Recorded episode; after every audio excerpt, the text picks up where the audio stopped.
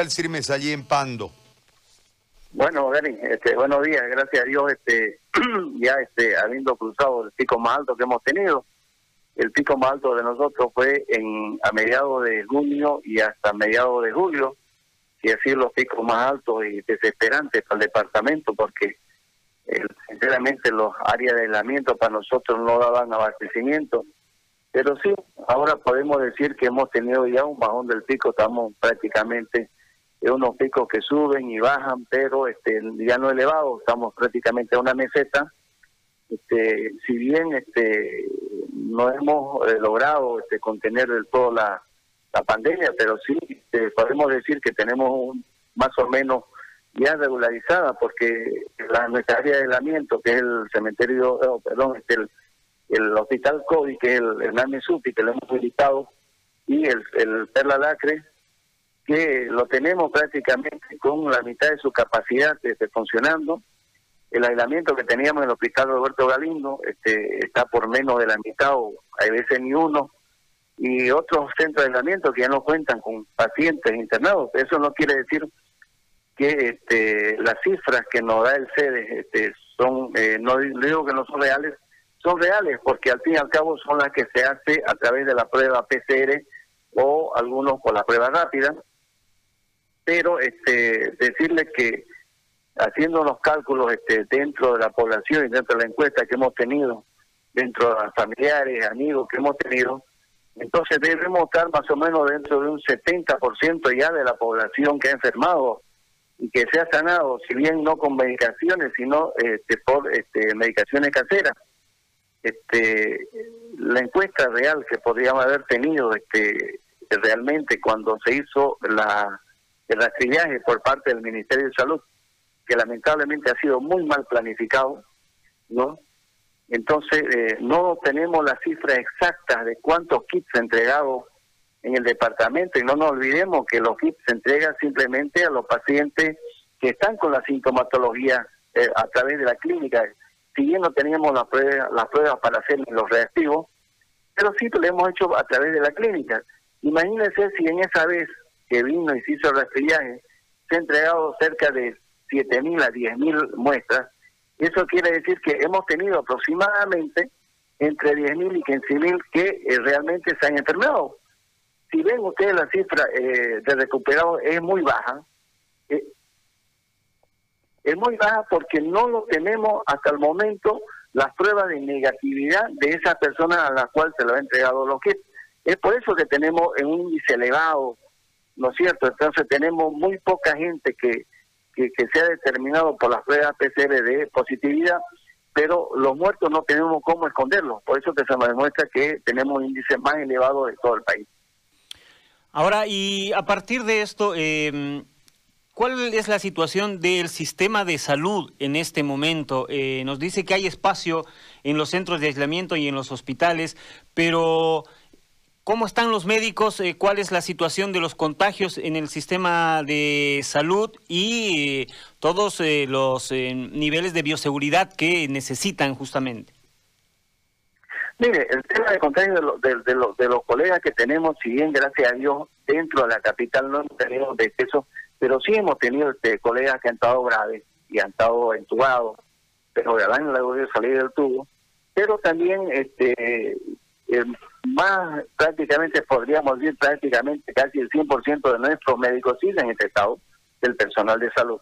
¿No cierto? Hemos tenido decesos en el tema de los trabajadores en salud auxiliares, este, ¿no es cierto? Este, y algunos técnicos que sí fallecieron en número 5 o 6, pero no sigue el personal médico.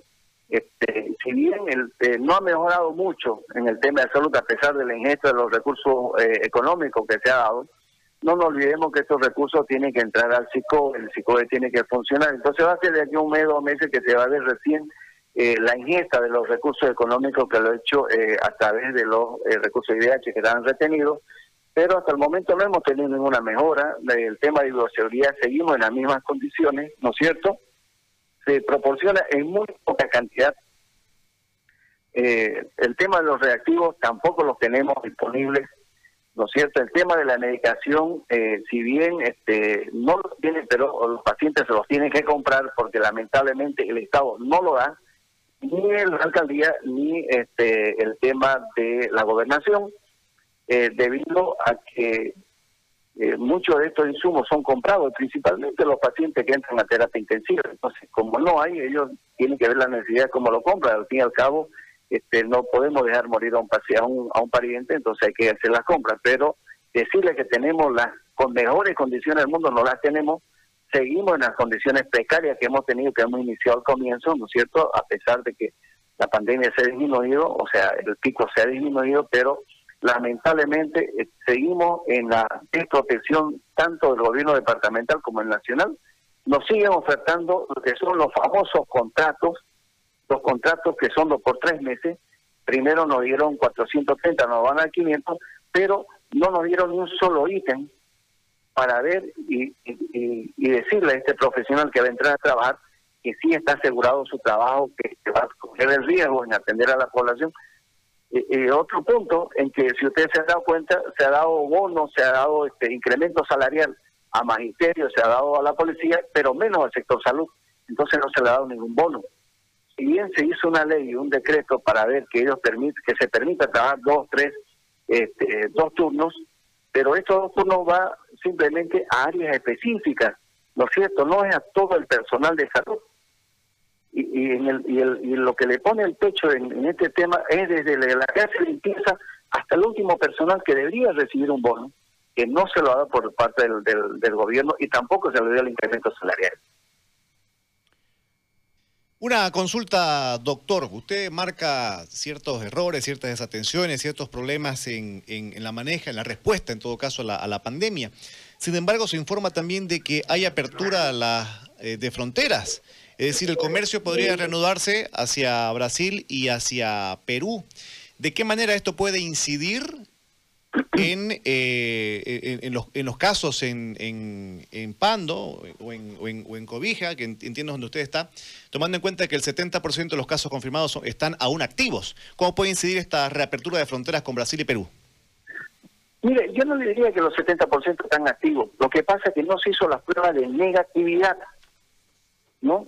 Entonces, no que no es que tenemos el 70% de los casos activos, lo que pasa es que no se está haciendo la prueba de negatividad, y esto es por falta de recursos económicos.